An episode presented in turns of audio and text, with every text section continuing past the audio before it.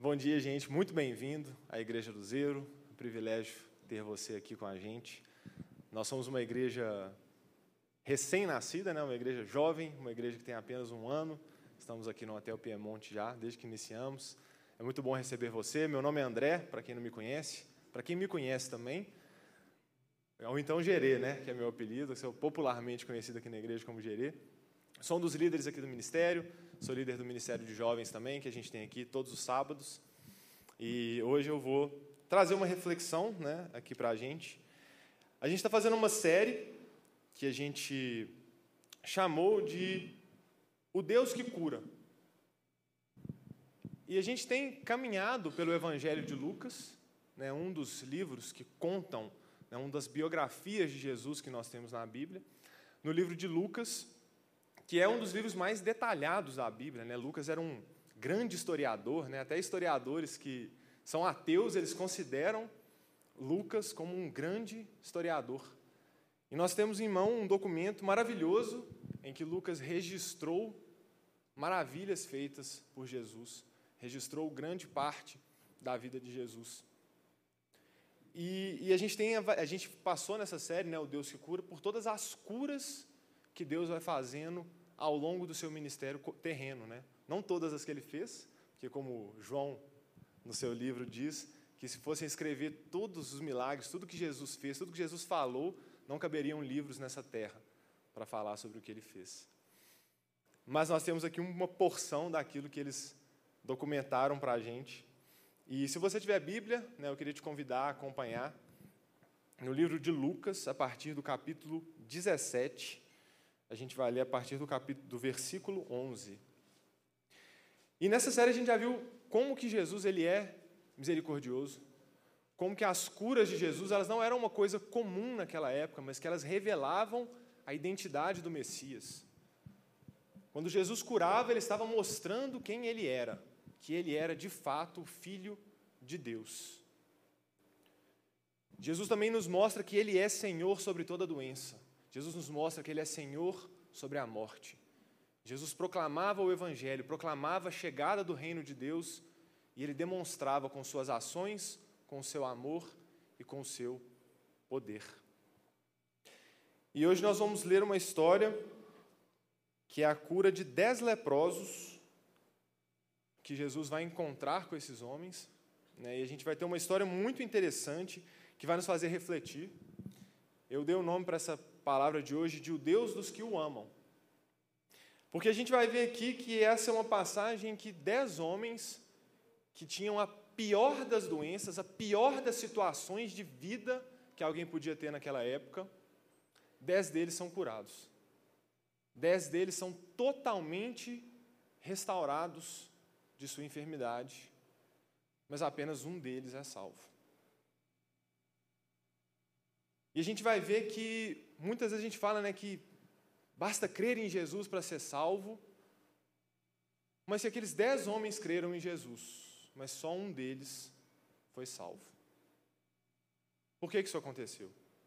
É isso que a gente vai entender hoje. Então vamos ler o texto. Lucas 17, a partir do versículo 11. Eu vou passar aqui também no slide, então você pode acompanhar. A caminho de Jerusalém, Jesus passou pela divisa entre Samaria e Galiléia. Ao entrar num povoado, dez leprosos dirigiram-se a ele, ficaram a certa distância e gritaram em alta voz: Jesus, mestre, tem piedade de nós. Ao vê-los, ele disse: Vão mostrar-se aos sacerdotes. Enquanto eles iam, foram purificados. Um deles, quando viu que estava curado, voltou, louvando a Deus em alta voz. Prostrou-se aos pés de Jesus e lhe agradeceu. Este era samaritano. Jesus perguntou: Não foram purificados todos os dez? Onde estão os outros nove? Não se achou nenhum que voltasse e desse louvor a Deus, a não ser este estrangeiro? Então ele lhe disse: Levante-se e vá, a sua fé o salvou. Vamos orar. Pai, muito obrigado, Senhor, pela tua palavra, Senhor. Muito obrigado, Pai, porque o Senhor é bom e o Senhor escolheu se revelar a nós, Pai. O Senhor se revelou a nós por meio de um livro, Senhor. O Senhor se revelou a nós por meio de tantos homens e mulheres, Pai, ao longo da história. E nós te louvamos, Senhor, por podermos ler, Pai, essas verdades sobre a vida de Cristo e sobre como o Senhor se manifestou nessa terra, Pai. Ilumina a tua palavra, Senhor, que a gente possa aprender com o Senhor essa manhã, Deus. Em nome de Jesus. Amém. No culto de jovens de duas semanas atrás, o Renatinho pregou e ele fez um exercício que eu gostei no começo.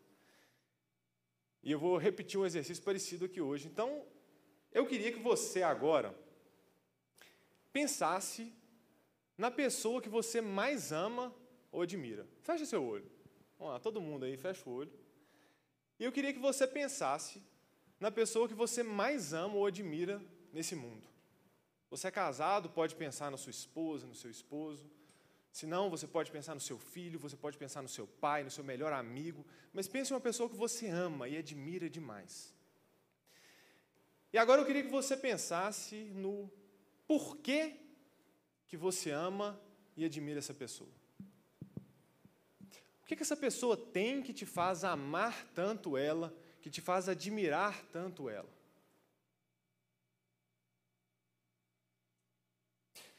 Pode abrir seu olho. Beleza. Queria que você ficasse com essa reflexão. Vocês vão entender por que eu fiz isso. Vamos voltar para o texto. E a gente vai ver então. A gente leu aqui, viu de novo. Dez homens foram curados.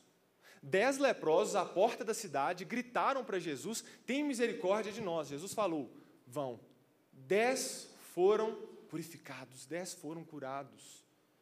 Mas um volta e apenas para aquele Jesus fala: Olha, pode ir que a sua fé te salvou. Por que, que isso aconteceu? Por que, que os dez creram? Por que, que os dez foram curados? Por que, que os dez viveram um milagre? Testemunharam do poder de Deus, mas apenas um foi salvo. Quando a gente vai caminhando por essa passagem, a gente vê que essa passagem começa com Lucas dizendo que Jesus estava indo para Jerusalém. Jesus estava a caminho de Jerusalém.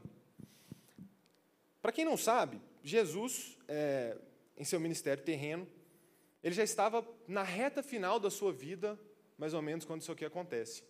Essa ida de Jesus para Jerusalém é a última vez que Jesus vai até Jerusalém. Jesus estava indo para Jerusalém, onde ele foi crucificado, onde ele foi morto pelos nossos pecados. Jesus estava na reta final da sua vida. Os seus discípulos, os seus apóstolos achavam que ele estava indo para Jerusalém para assumir o reino, que de fato era, mas não do jeito que eles pensavam. Enquanto eles esperavam que Jesus fosse derrubar o Império Romano e se tornar rei sobre todas as nações, Jesus foi para assumir um trono muito mais importante. Jesus foi se entregar pelos nossos pecados.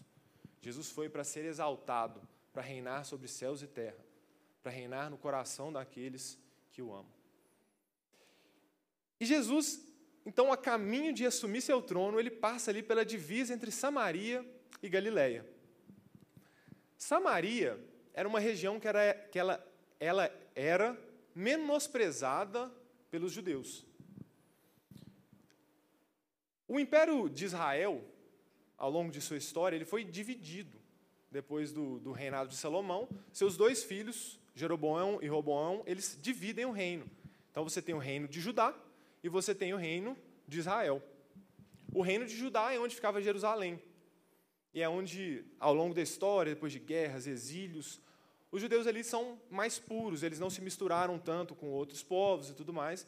Só que o pessoal lá, onde a capital era Samaria, depois do exílio, eles, foi uma região que era habitada por muitos estrangeiros. Então, os judeus de Jerusalém se consideravam os puros, né, os que ainda estavam lá na linhagem de Deus, os que eram escolhidos por Deus, e os samaritanos, como a ralé, os miscigenados, os menores.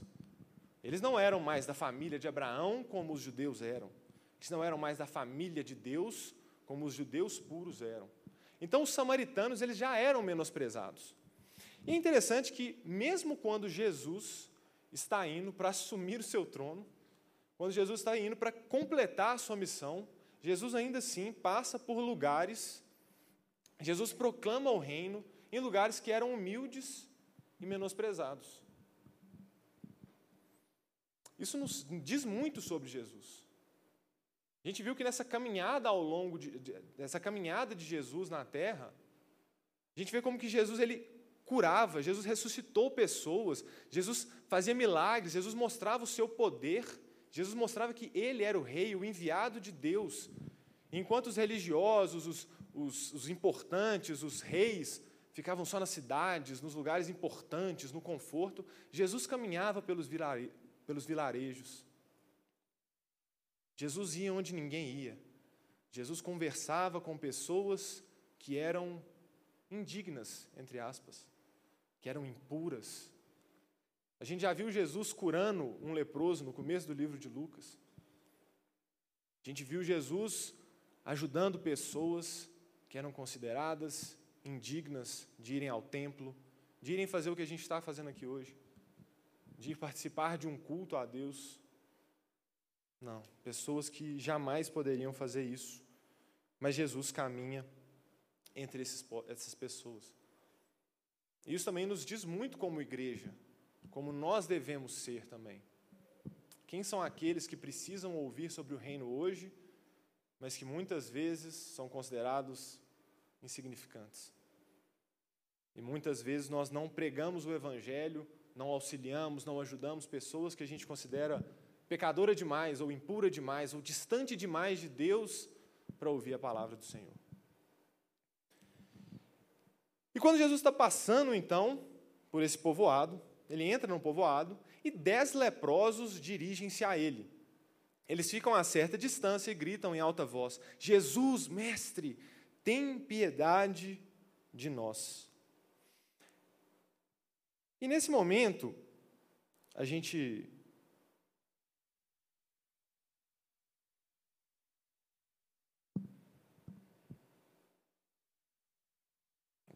Só um segundinho, gente.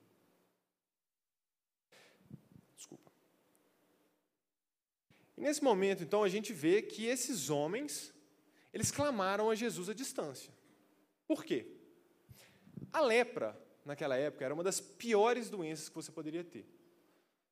A lepra hoje a gente conhece né, como uma doença terrível, que vai começar a ter grandes feridas na pele, né, a pele da pessoa vai deteriorando, vai apodrecendo, a pessoa às vezes perde membros do corpo, perde a sensibilidade totalmente da região e tal. E ela é uma doença contagiosa. Só que naquela época também outras doenças de pele eram consideradas lepra, então eles não, né, não tinham o conhecimento que a gente tem hoje. Então várias doenças de pele, se apareciam feridas, já como tinha um risco de às vezes ser uma doença grave como essa, essas pessoas elas eram separadas da sociedade. Elas eram impuras, elas não poderiam ir ao templo, de fato, adorar a Deus, porque elas corriam sérios riscos de infectar outras pessoas.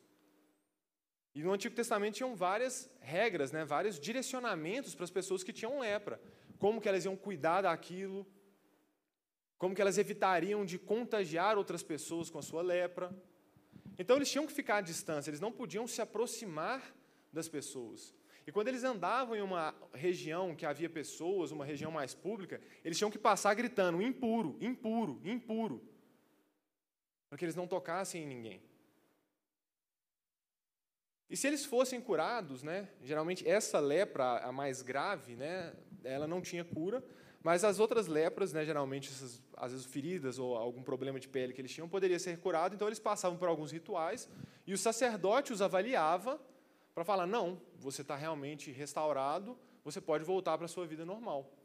Porque esses homens, eles eram as piores pessoas da sociedade.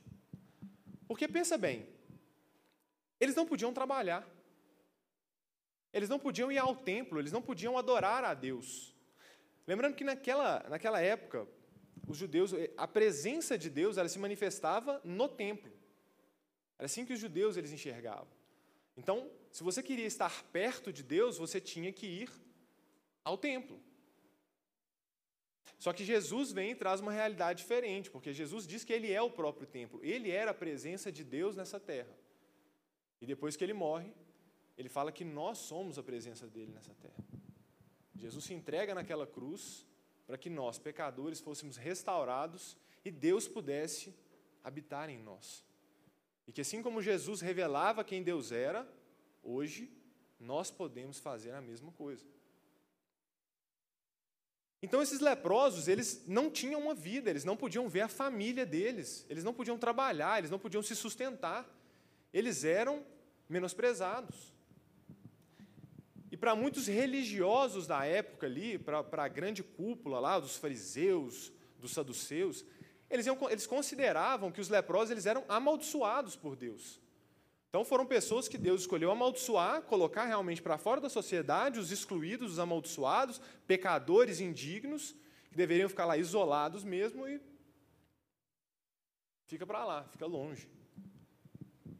Esses homens eles tinham que viver de misericórdia. Precisavam ser cuidados por alguém, porque eles não podiam se sustentar, eles não podiam trabalhar, eles não podiam ver sua própria família. E quando eles veem Jesus de longe, eles encontram uma esperança. Eles, eles veem Jesus e eles clamam em alta voz: Mestre, tem piedade de nós. Eles enxergam em Jesus uma esperança, porque eles com certeza já haviam ouvido falar de Jesus. As histórias a respeito de Jesus elas eram espalhadas por todos os, todas as regiões ali. Porque Jesus havia feito grandes milagres, inclusive curado leprosos. Então, quando eles veem Jesus, eles, cara, é a nossa esperança, é a, é, é a, é a chance que a gente tem de voltar a ter uma vida normal. Aqui não fala, mas a gente não sabe quanto tempo esses homens já eram leprosos, eles podiam estar lá há 5, 10 anos longe de uma vida normal, longe de suas famílias. Mas eles conheciam que Jesus era poderoso e misericordioso. Eles criam que Jesus poderia salvá-los. Eles criam que Jesus poderia fazer algo por eles. Eles criam que eles poderiam ser restaurados para a sociedade. Então Jesus fala para eles: vão mostrar-se aos sacerdotes enquanto eles iam, foram purificados. Por que, que Jesus fala isso? Porque, como eu falei, desde o Antigo Testamento, se você estivesse curado da lepra, se você viu que as suas feridas, que a sua pele estava voltando ao normal, você ia ao sacerdote e o sacerdote avaliava. E se você estivesse recuperado, você poderia voltar a, a viver normalmente. Você seria considerado puro, você seria considerado limpo novamente. Você poderia voltar a cultuar a Deus, você poderia voltar a trabalhar, você poderia voltar a viver com a sua família. Então Jesus já fala para eles assim: então vão e mostrem-se aos sacerdotes. E que é interessante porque depois que Jesus fala, vão e mostrem-se aos sacerdotes, eles não são curados. Não foi uma cura imediata. Jesus falou assim: vai lá se mostrar para o sacerdote. Eles olharam para a pele deles, uau, estamos limpos. Então vamos. É interessante. E que às vezes a gente vê como que duas coisas, elas andam juntas e são inseparáveis, que é a fé e a obediência. Fé e obediência, elas andam juntas, e uma não existe sem a outra. Não existe fé sem obediência, não existe obediência sem fé. Jesus fala para esses homens: vão lá mostrar-se aos sacerdotes. Eles vão. Eles creem em Jesus e eles vão. Eles obedecem e mostram essa fé que estava surgindo ali. Eles creram na palavra de Jesus. Jesus falou: vai lá e se mostrem aos sacerdotes. Eles não viram a cura deles, mas eles começaram a ir. E a gente vê aqui que quando eles estavam indo, quando eles estavam no caminho, quando eles haviam obedecido e crido na palavra de Jesus, eles foram purificados. Eles foram restaurados, a pele deles foi voltando ao normal. E apenas um deles volta. E é interessante que esse um que volta era samaritano. O cara, além de ser leproso, ele era samaritano. Então ele era o mais menosprezado de todos. Então, se os, os, outros lá fossem todos judeus, talvez alguém pudesse ainda ter misericórdia deles, né? Pô, um judeu ali com lepra. Agora, esse era leproso e samaritano. Então, para um religioso da época, esse cara ele era duplamente amaldiçoado, ele era dupla, duplamente distante de Deus, duplamente afastado de Cristo. Mas Jesus mostra que não existe ninguém que seja ruim demais ou considerado impuro demais que ele não possa restaurar. Talvez o mais impuro de todos ali, aos olhos dos religiosos, aos olhos da igreja da época, foi aquele que voltou e se prostrou aos pés de Jesus. E é importante que a gente entenda que, perto do Senhor, perto da bondade de Deus, perto de quem Deus é, nós somos como esses leprosos. Tem um pastor chamado Paul Washer que ele fala que uma das mais terríveis verdades da Bíblia é que Deus é bom. Como assim, verdade terrível? Porque a gente não é. Isso deveria nos preocupar, né? Peraí, é verdade, né? se Deus é bom e eu não sou, ixi, alguma coisa não bate aí. Mas Deus mostra que Ele é um Deus amoroso. E mesmo aqueles que são considerados os piores, os impuros, os mais distantes dele, ele pode buscar com seu amor. E ele nos atrai e ele nos chama. E se às vezes você não se sente impuro, ou você não se sente, não, eu sou bom, como assim eu estou longe de Deus? Eu te faço um convite, grava seus pensamentos de uma semana. Faz de conta que você tem um aparelhinho que você pode gravar seus pensamentos de uma semana. Eu duvido que você tenha coragem de mostrar para alguém mesmo para a sua pessoa mais íntima. Tudo que você pensou ao longo da semana, essa semana que passou aqui, ou hoje de manhã, se a gente fosse passar aqui no telão, ó, todo mundo ia sair correndo. Mas Jesus, ele restaura, mesmo aqueles que são considerados mais impuros, mesmo aqueles que estão mais distantes. Não importa o que você já fez ou já pensou, não importa o tamanho da sua lepra, o Senhor te perdoa. O Senhor é um Deus de amor. Ele é um Deus que pode restaurar. E aí a gente pode pensar, mas espera aí, a fé então é um requisito para curar? Porque muitas vezes a gente escuta as pessoas falando isso. Né? Às vezes a pessoa ora por uma cura e põe a culpa na pessoa que recebeu a oração de não ter sido curado. Né? Ah, você não foi curado você não teve fé. E esses homens, de fato, a cura deles veio porque eles creram na palavra que Jesus deu. Só que se a gente for olhar ao longo da caminhada de Jesus, nem sempre as pessoas que ele cura tiveram fé.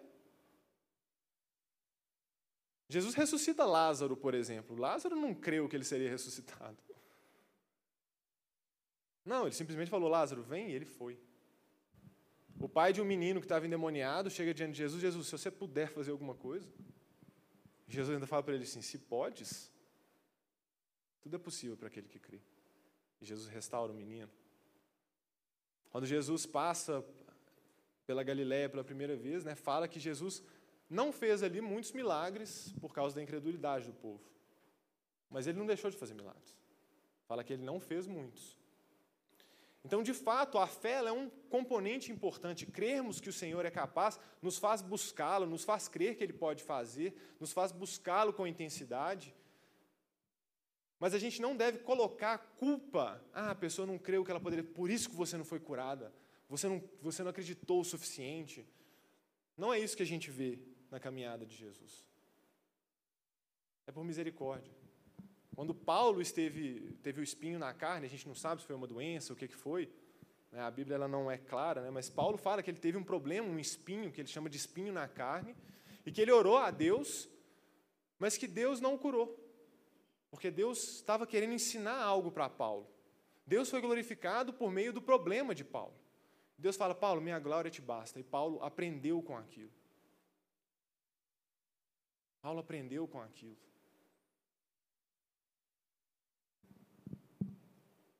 Então, os dez creram, mas só um foi salvo. Só um voltou só um voltou para adorar Jesus. Por quê? Se todos eles creram, o que aconteceu ali? E eu acho que o primeiro problema, nossa, é o que a gente entende como salvação. Muitas vezes a gente pensa em salvação como se Deus tivesse dado um passaporte para a gente entrar no céu. A gente percebe, não, cara, realmente, véio, Deus é bom, eu não sou bom. Eu não poderia entrar no céu. Eu não ia poder viver com esse Deus tão bom, de fato. Ah, mas ele me perdoou, então agora eu posso. E aí, muitas vezes, o cristão tem uma visão de que a nossa salvação é receber um ticket para o céu, quando eu morrer, eu vou para o céu e vou passar a minha eternidade, como um fantasminho, o Gasparzinho, tocando harpa no céu e adorando a Jesus. E muitas vezes é isso que o não cristão acredita que nós, cristãos, acreditamos. É isso muitas vezes a visão que a pessoa que não conhece o que a Bíblia nos ensina acha que a gente acredita. Ah, não, eles acreditam que a pessoa vai morrer, vai para o céu e vai viver lá tocando harpa né, o resto da vida. Mas não é essa a salvação. Não é essa a esperança dos homens que morriam por Jesus no começo da história da igreja. A esperança deles não era morrer e ir para o céu, a esperança deles era a ressurreição.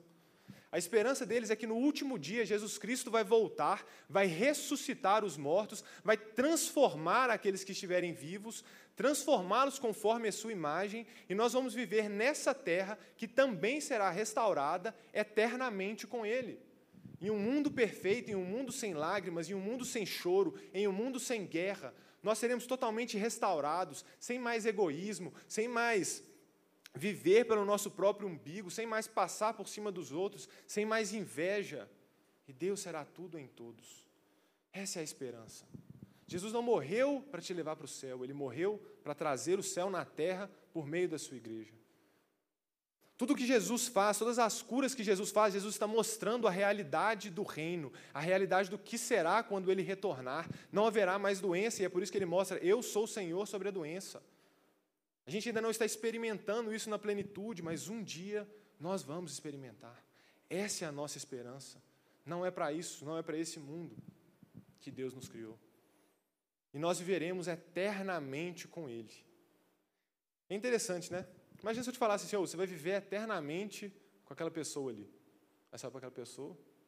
Não, viver eternamente com aquela pessoa. Eu não conheço direito. Então ele é meio chato, né? E tal.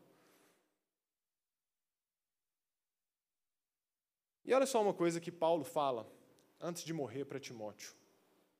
Em uma das suas últimas cartas, Paulo está preso e ele escreve assim para Timóteo: Olha só a esperança que Paulo tinha antes de morrer. Já agora a coroa da justiça me está guardada, a qual reto, a qual o Senhor, reto juiz, me dará naquele dia, e não somente a mim, mas a todos quanto amam a sua vinda. Quando Paulo está falando desse dia, Paulo não está falando assim, vou morrer e receber essa coroa. Não, Paulo está falando da ressurreição. Paulo está falando quando Jesus voltar e restaurar todas as coisas. E ele fala assim, que está é, separada para ele e a todos quanto amam a sua vinda.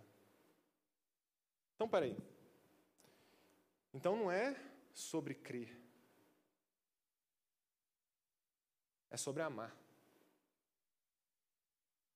Então, a gente pensa né, em Romanos 10, que fala: se você com a sua boca confessar e com o seu coração você crer, você será salvo. Mas quando ele está falando do seu coração crer ali, de você proclamar Jesus ali, era uma questão de vida ou morte. Você proclamar que você amava Jesus, ou que você que Jesus era rei, ou que você cria na ressurreição dele no Império Romano, você ia ser morto. Você tinha que amar aquilo de verdade. Hoje é mais fácil, né? Hoje tá, qualquer acredita em Jesus, Jesus é bacana e tal. Não, Jesus é um cara legal, né? Hoje em dia todo mundo acredita em Jesus. Hoje dia tem vários Jesus por aí. Ah, acredita em Jesus, qual Jesus? Tem várias versões aí que as pessoas falam. Mas a salvação não é sobre crer, a salvação é sobre amar a Deus, é sobre amar a Jesus. Porque se a nossa esperança é viver eternamente com Ele, em uma terra restaurada, em que nós vamos refletir quem Deus é, que prazer a gente vai ter de passar por isso se a gente não o ama? Não é simplesmente acreditar que Jesus existe ou acreditar que Jesus pode fazer as coisas. Todos os leprosos acreditaram. É sobre amar. Quando o jovem rico pergunta para Jesus, Mestre, bom mestre, o que eu posso fazer para herdar a vida eterna? Jesus responde para ele: Ame o Senhor, o seu Deus, de todo o seu coração, de toda a sua alma e de todo o seu entendimento. Essa era a confissão de fé judaica. Ou seja, era básico, ele já tinha, esse cara já tinha isso na ponta da língua dele. Este é o primeiro e maior mandamento. Depois ele vai falar que semelhante a esse é amar o próximo como a ti mesmo. Mas olha só como que Jesus desce essa ênfase. O cara pergunta assim: como é que eu posso herdar a vida eterna? Jesus fala: ame a Deus de todo o seu coração, de toda a sua alma, de todo o seu entendimento. Não é simplesmente acreditar que Jesus existe, mas é amar a Deus de todo o seu coração, de toda a sua alma, de todo o seu entendimento. Porque é o que Paulo falou, ele está voltando para dar uma coroa para todos aqueles que amam a sua vinda. E muitas vezes, quando a gente pensa que nossa salvação vai ser tocar harpa no céu, a gente tem até medo da nossa salvação, né? Putz, aqui parece até mais legal né, do que ficar lá, mas não. A gente vai viver numa terra restaurada. A gente vai ver a verdadeira criatividade, a plenitude da humanidade. O único homem pleno que pisou nessa terra mesmo foi o próprio Jesus. Agora imagine quando a gente viver em uma terra em que todos seremos semelhantes a Ele. Que privilégio que a gente vai ter. Essa é a nossa esperança. Os leprosos creram mas não amaram. Os leprosos saíram dali extremamente felizes. Eles foram curados. Vou voltar para minha família. Tô, tô salvo. Vou voltar para minha casa. Vou voltar para minha vida. Talvez, talvez ele não, não visse a filha há não sei quantos anos. Talvez ele não encontrasse, visse seus pais há vários anos, não pudesse sustentar a sua família. Agora ele ia poder voltar. Ele ia poder ter uma vida de novo. E ele colocou o coração dele naquilo e ele foi. Não é sobre crer, mas é sobre amar. E agora eu queria te fazer uma pergunta. Por que você ama a Deus? Ou admira a Deus? Às vezes talvez você nem acredite em Deus, mas você já ouviu falar em Deus. O que você achou mais interessante em Deus? Separei aqui algumas opções. Letra A. Porque ele me amou primeiro. Letra B porque ele é santo. Letra C, porque ele se entregou na cruz por mim, morreu pelos meus pecados e me deu essa vida eterna. Ou letra D, porque ele é meu criador. Valendo. Se você respondeu letra C, porque ele se entregou na cruz por mim, morreu pelos meus pecados e me deu a vida eterna, parabéns. Você errou. Agora eu queria voltar para o exercício do começo. Lembra quando eu te pedi para pensar na pessoa que você mais ama ou admira? Pensa nas qualidades que você pensou sobre essa pessoa. E agora eu quero te fazer uma pergunta. Quantas dessas qualidades diziam respeito a você e não a outra pessoa? Às vezes eu perguntei assim, por que você ama tal pessoa? E você pensou assim, não, porque ele me faz rir. Ou então, ah, é porque ele faz uma massagem tão boa. Ah, ele dá os melhores presentes. Ah, não, porque ele cuida de mim tão bom, tão bem. Ah, porque ele me trata tão bem. Não, porque ele é tão legal comigo. Você percebe que, na verdade, isso diz mais sobre você do que sobre a pessoa? Você não ama a pessoa, você ama o que ela faz para você. É diferente de você pensar assim, cara, eu amo aquela pessoa pela perseverança dela. Como eu admiro. Eu amo aquela pessoa pela bondade dela. Olha como ela cuida das crianças. Olha como ela cuida do pobre. Olha como ela se importa com os outros. Cara, eu admiro aquela pessoa porque olha como ela perdoa. Olha como aquela pessoa ela é bacana. Olha como aquela pessoa é diferente. Eu amo ele, eu admiro ele. Olha que pessoa diferente. Agora você percebe que dessas opções, três delas dizem mais respeito a nós do que a Deus?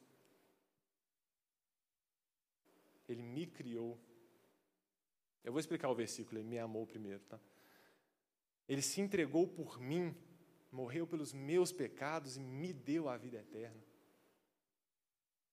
Claro, não tem nada de errado da gente amar Deus por causa dessas coisas, mas isso não pode ser o alicerce do nosso amor. Olha o que o Salmo 96 vai dizer: Adorai ao Senhor na beleza da sua santidade. Adorai o Senhor na beleza da sua santidade. Porque se eu amo a Deus apenas porque Ele se entregou pelo meu pecado, se eu amo a Deus apenas porque Ele me criou, porque Ele me deu a vida eterna, isso não passa de amor próprio. Na verdade, você ama você mesmo e, putz, ainda bem que Deus me deu essa vida eterna. Aí eu, porque é para você, tudo a gente olha só para a gente muitas vezes e a gente esquece de admirar quem Deus é, as qualidades de Deus, a essência de Deus, a beleza de Deus. E a gente muitas vezes só, só olha para a gente. Nossa, mas Deus morreu por mim, é por isso que eu amo Ele. Esses dez leprosos, os outros nove que não voltaram, com certeza falaram bem de Jesus a vida deles inteira. Eles chegaram em casa e falaram: Um homem me curou. O tal de Jesus, ele é muito legal. Puxa, aquele Jesus me curou, ele mudou minha vida, ele me restituiu para a sociedade, eu posso ver minha família de novo. Esse Jesus é muito legal. Mas eles não amaram Jesus. Eles amaram o que Jesus fez por eles. Eles amaram o que Jesus podia fazer por eles. Eu não sei por que você está aqui hoje. Eu não sei por que você frequenta uma igreja, ou vem a uma igreja, ou está aqui hoje pela primeira vez. Mas que você possa buscar conhecer quem Deus é, muito mais do que o que Ele pode fazer por você. Ele pode fazer coisas maravilhosas por você, mas isso não é o mais importante. O mais importante é que existe um Deus que criou os céus e terra um Deus que mediu os céus com a palma das suas mãos, e que esse Deus quer se relacionar com criaturas tão pequenas, tão erradas, que pensam as coisas que a gente comentou agora há pouco, e ele quer se relacionar. Isso parece não fazer nenhum sentido. Então, amem a Deus na beleza da sua santidade, mas o que é essa santidade? Nós temos que amar a Deus por quem Ele é, porque Deus é santo. E quando a gente fala que Deus é santo, a gente está falando que de tudo aquilo que torna Deus distinto, tudo aquilo que torna Deus separado de tudo mais que é criado, principalmente da sua perfeição moral. Quando a gente fala de santidade, a gente pode pensar na majestade de Deus, na grandeza de Deus, de um Deus que criou os céus e terra, de um Deus que a Bíblia fala que mediu os céus com a palma das suas mãos, que mediu os mares com a concha das suas mãos. Uau! Que Deus é esse?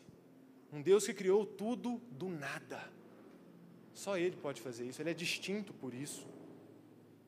Deus também é distinto pela sua pureza. A Bíblia fala que Jesus é tão puro que os seus olhos não podem contemplar o mal, seus olhos não podem contemplar a maldade. É por isso que ele nos promete que um dia ele vai acabar com toda a maldade e vai restaurar todas as coisas. E principalmente, Jesus é santo, Jesus é maravilhoso por sua perfeição moral.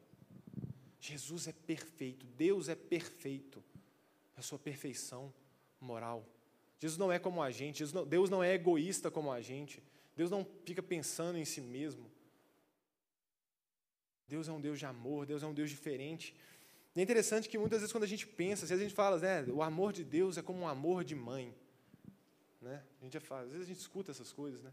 Só que, ou então é, é até maior que um amor de Deus, que é o um amor de mãe. Só que não é quantitativo. O amor de Deus não é um amor de mãe elevado ao cubo. Não. Completamente diferente, é qualitativo, é outro nível de amor, porque o amor de Deus é perfeito. Não existe egoísmo no amor de Deus. Deus não ama pelo que a gente pode oferecer para Ele, igual muitas vezes a gente é. Amo pelo que você pode me entregar, amo pelo que eu recebo de você. Se parou de me servir, se parou de fazer bem para mim, eu já não amo mais. Não. Todos os atributos de Deus, tudo que a gente pensa de Deus só é maravilhoso porque é santo, porque é moralmente perfeito. Se Deus tem uma ira, a gente pode louvá-lo por isso, porque a gente sabe que a ira dele é moralmente perfeita, não é como a gente que fica irritado com qualquer coisa, ou briga por qualquer coisa, ou quer tomar vantagem por qualquer coisa. Não, a ira de Deus se acende contra toda maldade. O amor de Deus é santo, tudo em Deus é santo, tudo em Deus é perfeito. Tudo em Deus é perfeito. A santidade é o atributo que permeia todos os atributos de Deus e o tornam belos. O amor de Deus é maravilhoso porque Ele é santo. A ira de Deus é maravilhosa porque ela é santa. Imagina um Deus que tem o poder que Deus tem, se ele não fosse moralmente perfeito. Olha para os deuses inventados por homens. O que, que os deuses mais poderosos fazem? Olha para Zeus, o que, que Zeus fazia? Ou os titãs, olha para Cronos, se você não conhece as histórias, depois pesquisa para você ver. São caras que vêm para a terra, dormem com as mulheres, exibem seu poder. Os deuses do passado, os deuses dessa, desses tempos, deuses romanos, deuses da Babilônia, eram deuses sempre assimilados aos reis, aos poderosos, deuses que queriam exibir, ser vitoriosos na guerra. E o nosso Deus se identifica como o Deus do pobre, da viúva e do estrangeiro. Esse Deus é perfeito. Esse Deus é perfeito. Quando a gente olha para Deus e a gente compara com deuses criados pelos homens, a gente vê que tem alguma coisa muito diferente ali. Porque que Deus que ia querer ser o Deus do pobre e da viúva? O Deus dos leprosos. Nosso Deus é o Deus dos que o amam. Independente da sua condição, independente da sua lepra, independente da sua maldade, Ele é o Deus que quer te restaurar. Ele é o Deus que quer te perdoar. Mas você pode pensar, mas espera aí, mas a Bíblia fala que eu amo porque Ele me amou primeiro. Mas ali está muito mais relacionado a uma possibilidade. Você ler a passagem, você vai ver como que, como que João está falando, que é o amor de Deus que nos transforma para que a gente possa amar. Então, quando eu conheço a Deus, eu passo a amar, porque eu passo a ver que Deus é amor. Seria impossível para mim amar a Deus antes dele me amar, antes dele se entregar por mim, antes dele transformar o meu coração. E é por isso que eu posso vê-lo como ele é, e eu posso admirar a sua beleza. E por que, que isso é tão importante? Porque se eu amo a Deus apenas pelo que Ele fez por mim, por que, que eu vou querer conhecê-lo? Eu vou ser igual aos nove leprosos. Eu já recebi meu perdão, eu já recebi minha cura, eu já recebi meu milagre. Agora deixa eu ir para casa e viver com isso e ficar feliz com isso. Mas qual vai ser o desejo de conhecer, de caminhar, de ler a palavra, de me aprofundar nas escrituras, de gastar tempo em oração, se o que eu tinha que receber dele eu já recebi? É por isso que a gente tem que enxergar a beleza de Deus, a beleza de um Deus que criou todas as coisas, a beleza de um Deus que é bom, que é puro, a beleza de um Deus que perdoa, a beleza de um Deus que cura o leproso, a beleza de um Deus que perdoa, mesmo apesar da nossa maldade.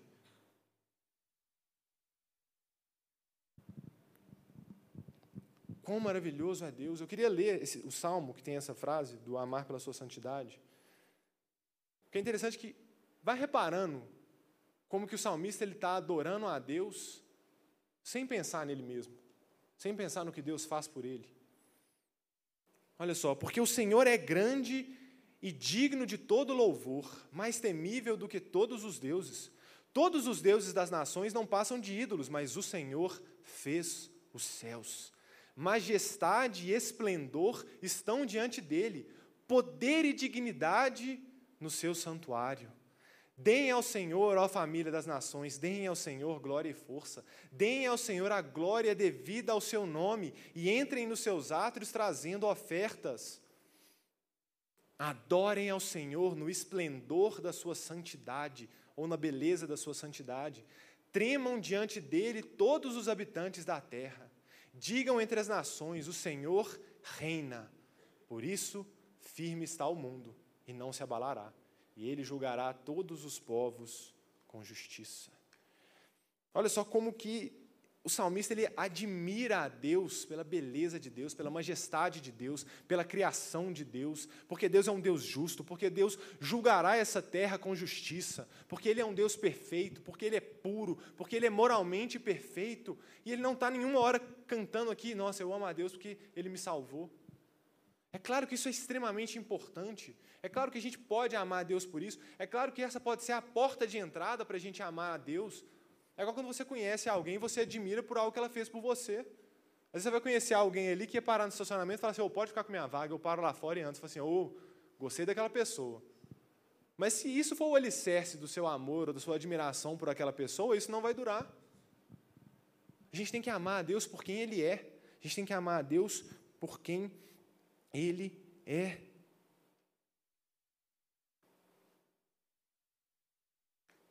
Quando Pedro tem seu primeiro encontro com Jesus, e ele percebe que tinha alguma coisa diferente ali em Jesus, percebe que ele era enviado por Deus. Pedro vê a beleza do primeiro milagre, né, a pesca maravilhosa. Pedro não conseguia pescar, chegou Jesus e fala assim: joga a rede do outro lado ali. Aí de repente volta um monte de peixe e Pedro fala: Cara, eu sou profissional nisso aqui. Esse, esse cara é diferente. Deus está com esse cara. E Pedro se prostra e fala assim, admirando Jesus, fala assim: Retire de mim, porque eu sou pecador. Pedro não tinha recebido perdão, Pedro não sabia que ia ser perdoado, mas Pedro admira Jesus de tal forma que ele já fala: Não se afasta de mim. E a gente vê isso em vários momentos, vários relatos ao longo das Escrituras. Quando Isaías tem seu encontro com Deus, Isaías vê aquele ser maravilhoso, vê um pouco da manifestação da glória de Deus e fala: ai de mim, porque eu sou pecador. Isso aqui, isso é tremendo demais. Eu não posso estar nessa presença. E Deus o purifica. Nós temos que admirar a Deus por quem Ele é. E vamos ver o final desse texto. Um deles viu que estava curado e voltou, louvando a Deus em alta voz. Prostrou-se aos pés de Jesus e lhe agradeceu. Este era samaritano. Jesus perguntou: Não foram purificados todos os dez? Onde estão os outros nove? Não se achou nenhum que voltasse e desse louvor a Deus, a não ser esse estrangeiro? Então lhe disse: Levanta-se e vá, a sua fé te salvou. Todos receberam o milagre. E a gente viu o tamanho do milagre que foi. Foi um milagre de voltar para a sociedade. Foi um milagre de ter uma vida normal, de poder ver a família. Não existe milagre maior para receber do que o que esses caras receberam. É impressionante o que esses caras receberam ali. Só que teve um deles que quis mais. Mais do que a cura. Ele quis voltar e se prostrar e tocar e conhecer aquele que o curou. A cura foi maravilhosa, mas antes dele voltar, ele falou: não, tem uma coisa que é mais relevante do que essa cura. Tem uma coisa que é mais bela do que essa cura. E eu quero voltar. Eu quero conhecer aquele que me curou. Eu quero tocar naquele que me curou. Porque ele é mais bonito que a minha cura. Ele é mais belo do que a minha cura. Os outros experimentaram o poder de Deus, mas eles não reconheceram a beleza de Deus. Talvez mais belo para eles foi voltar para a vida deles. Talvez mais belo para eles foi, nossa, tive meu pecado perdoado. Nossa, tive minha impureza perdoada. Se eles se consideravam amaldiçoados antes, talvez eles tenham pensado, putz, Deus tirou minha maldição. Uau, estou muito feliz, agora vou viver minha vida normalmente. Mas o outro ele olhou e falou assim: "Não, não, não, não, não, não, não. Eu vou glorificar a Deus, eu vou adorar esse Jesus. Eu vou adorar esse Jesus, porque ele reconheceu, tinha alguma coisa em Jesus. É claro que esse cara não tinha a teologia da trindade bem escrita na cabeça dele. Talvez ele não entendesse que Jesus era Deus encarnado, mas ele voltou, ele falou assim, cara, Deus está com aquele homem, e eu vou adorar a ele. E esse cara vai se prostra aos pés de Jesus e o adora. E o adora porque esse cara entendeu que melhor coisa não foi ser liberto da lepra, mas ter um encontro com Jesus Cristo ter um encontro com Jesus Cristo. Não existe cura maior, não existe nada maior do que ter um encontro com Jesus. Não existe nada mais relevante, mais transformador do que reconhecer a beleza de Cristo, reconhecer a beleza de Deus. Claro, a gente louva a Deus pelo perdão dos pecados, mas mais do que isso, a gente tem que louvar a Deus porque a gente pode conhecê-lo. A gente tem que louvar a Deus porque a gente pode se relacionar com Ele. Porque eu posso fechar a porta do meu quarto e saber que Ele me ouve. Porque eu posso me relacionar com um Deus que é perfeito, que é belo, que é maravilhoso. E mais do que o que Ele pode me dar, mais do que o que Ele fez por mim, é quem Ele é. É a beleza dele.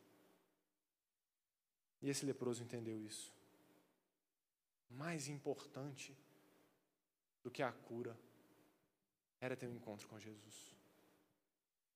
Talvez você esteja procurando uma bênção, talvez você esteja procurando uma resposta, talvez você esteja passando por um momento difícil.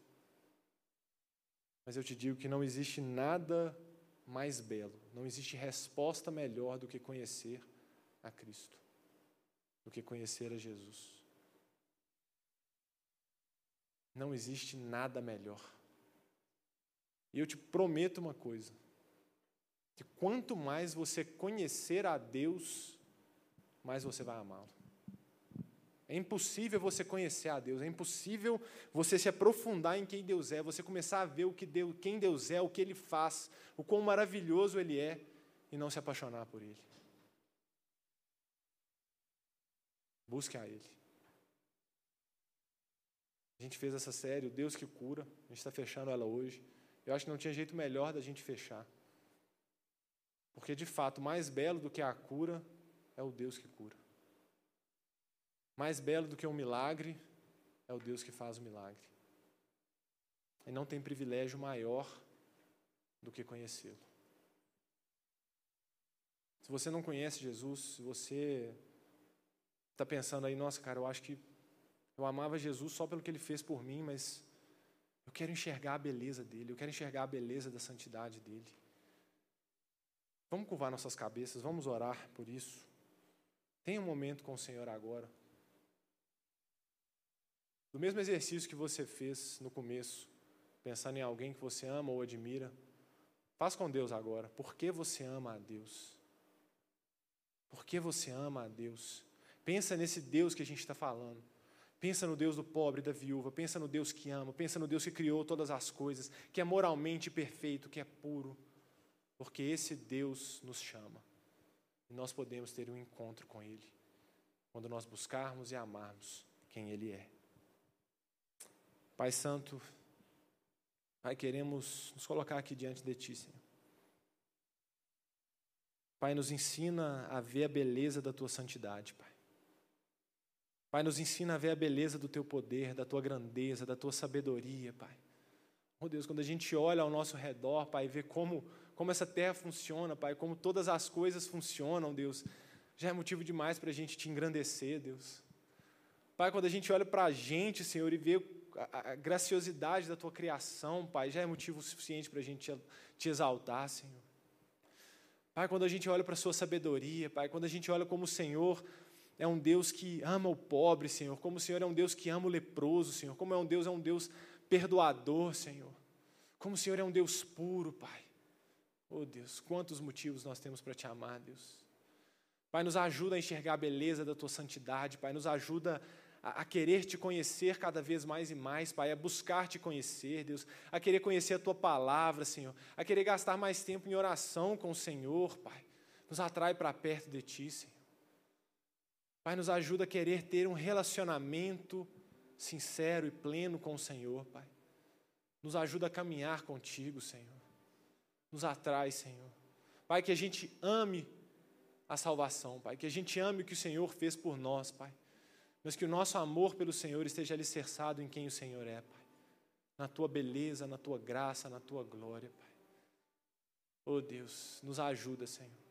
Abre os nossos olhos para que possamos te ver, Senhor. Abra os olhos do nosso coração, Senhor, para que a gente possa compreender, Pai, quão grande és tu, Senhor. Quão maravilhoso é o Senhor. Como o salmo que lemos diz, Pai, que possamos te adorar, Pai, no resplendor beleza da tua santidade, Senhor, em nome de Jesus. Amém.